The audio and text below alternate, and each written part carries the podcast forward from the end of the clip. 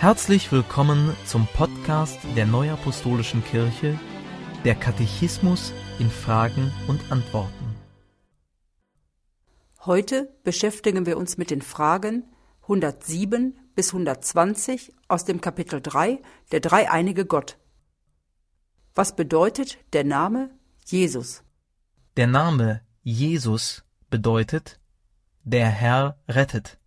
Als der Engel Gabriel die Geburt Jesu ankündigte, gab er zugleich den Namen des Kindes vor. Zu Maria sagte er, siehe, du wirst schwanger werden und einen Sohn gebären, und du sollst ihm den Namen Jesus geben.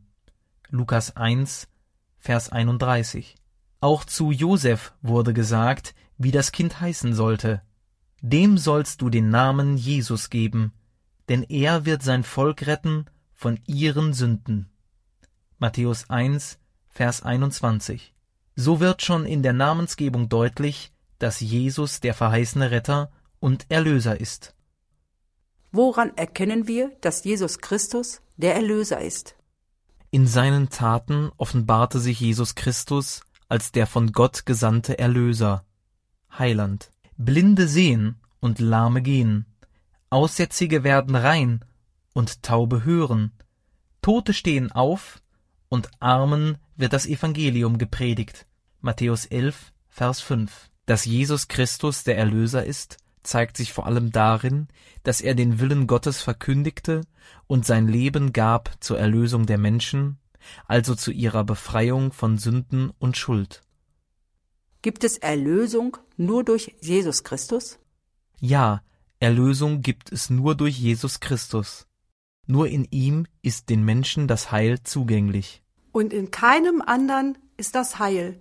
Auch ist kein anderer Name unter dem Himmel den Menschen gegeben, durch den wir sollen selig werden. Apostelgeschichte 4, Vers 12. Was versteht man unter den Hoheitstiteln Jesu? Mit Hoheitstiteln sind Namen und Bezeichnungen für den Sohn Gottes gemeint, mit denen in der Heiligen Schrift unterschiedliche Merkmale seiner Einzigartigkeit angesprochen werden. Was bedeutet der Hoheitstitel Christus? Christus kommt ursprünglich aus der griechischen Sprache Christos und heißt übersetzt Gesalbter. Könige wurden in alttestamentlicher Zeit mit Öl gesalbt. Diese Handlung bedeutete eine Aussonderung zu ihrem heiligen Dienst.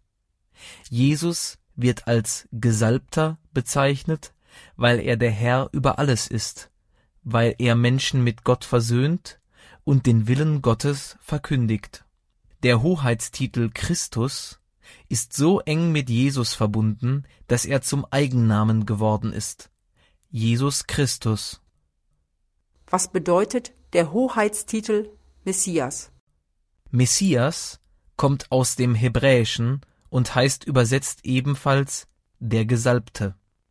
Dass Jesus von Nazareth der Christus, der von Israel erwartete Messias ist, wird im Neuen Testament ausdrücklich bekannt.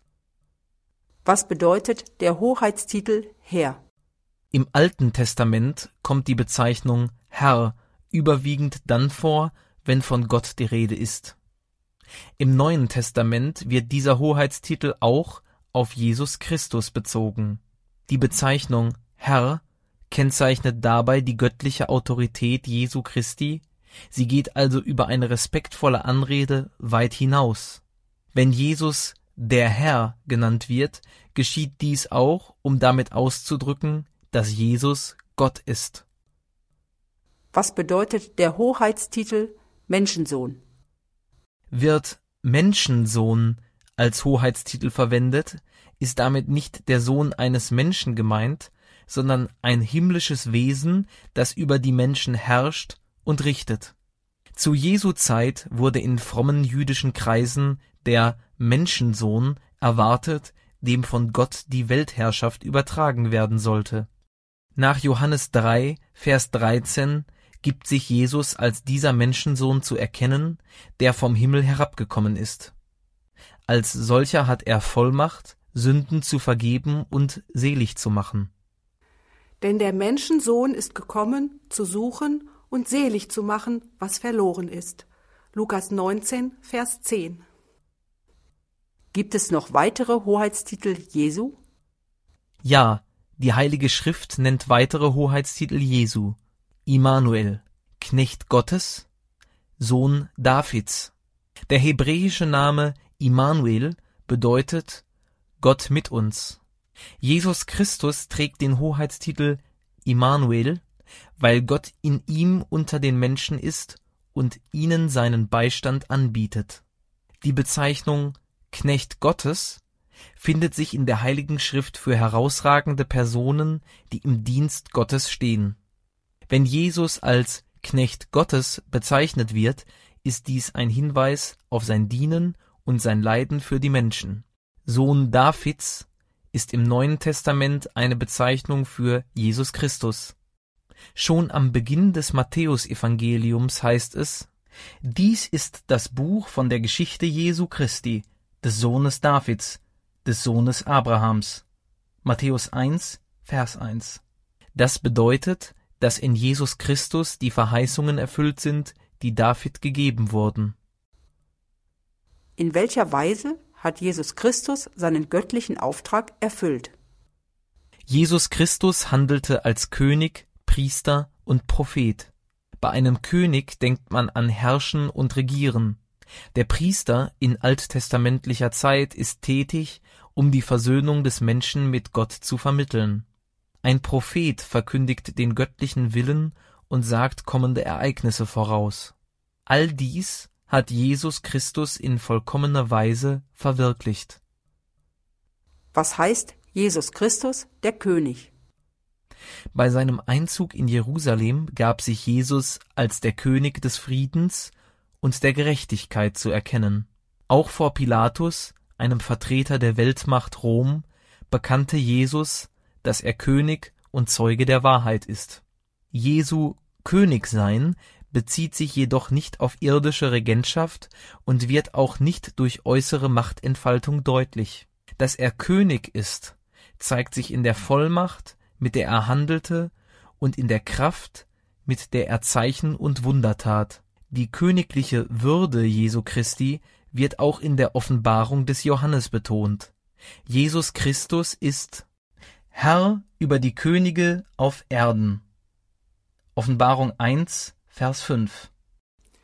Da fragte ihn Pilatus, So bist du dennoch ein König? Jesus antwortete, Du sagst es, ich bin ein König.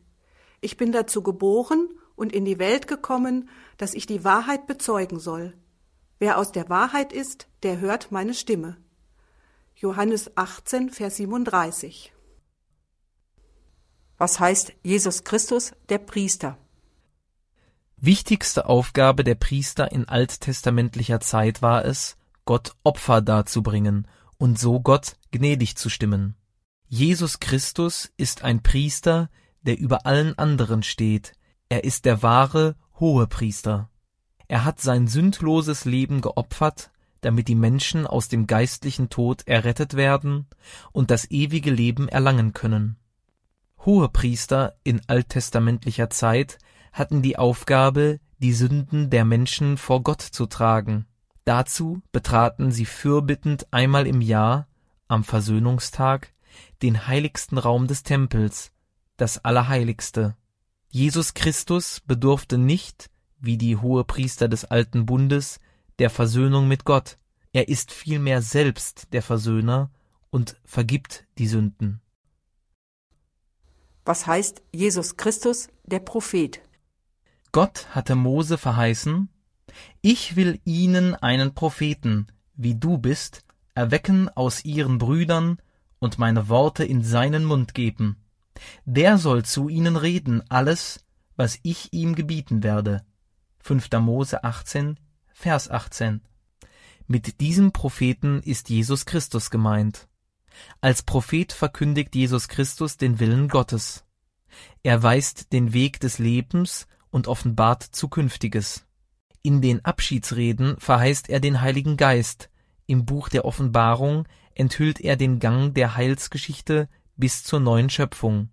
Seine Aussagen sind in Ewigkeit gültig. Himmel und Erde werden vergehen, meine Worte aber werden nicht vergehen. Markus 13, Vers 31. Denn es wird dann eine große Bedrängnis sein, wie sie nicht gewesen ist vom Anfang der Welt bis jetzt und auch nicht wieder werden wird. Und wenn diese Tage nicht verkürzt würden, so würde kein Mensch selig werden, aber um der Auserwählten willen werden diese Tage verkürzt. Matthäus 24, Vers 21 und 22. Und es werden Zeichen geschehen an Sonne und Mond und Sternen, und auf Erden wird es den Völkern bange sein, und sie werden verzagen vor dem Brausen und Wogen des Meeres, und die Menschen werden vergehen vor Furcht und in Erwartung der Dinge, die kommen sollen, über die ganze Erde. Denn die Kräfte der Himmel werden ins Wanken kommen. Und alsdann werden sie sehen den Menschensohn kommen in einer Wolke mit großer Kraft und Herrlichkeit. Wenn aber dieses anfängt zu geschehen, dann seht auf und erhebt eure Häupter, weil sich eure Erlösung naht. Lukas 21, Vers 25 bis 28. Wo wird über die Person und das Wirken Jesu Christi berichtet? Im Neuen Testament wird in den vier Evangelien nach Matthäus, Markus, Lukas und Johannes vom Leben und Wirken Jesu Christi berichtet. Die Evangelisten, Verfasser der Evangelien, wollten jedoch keine Lebensgeschichte Jesu schreiben. Vielmehr bezeugen sie den Glauben, dass Jesus von Nazareth der Messias ist. Danke fürs Zuhören und bis zum nächsten Mal. Dies ist ein Podcast-Angebot der Neuapostolischen Kirche. Weitere Informationen finden Sie im Internet unter www.nak.org.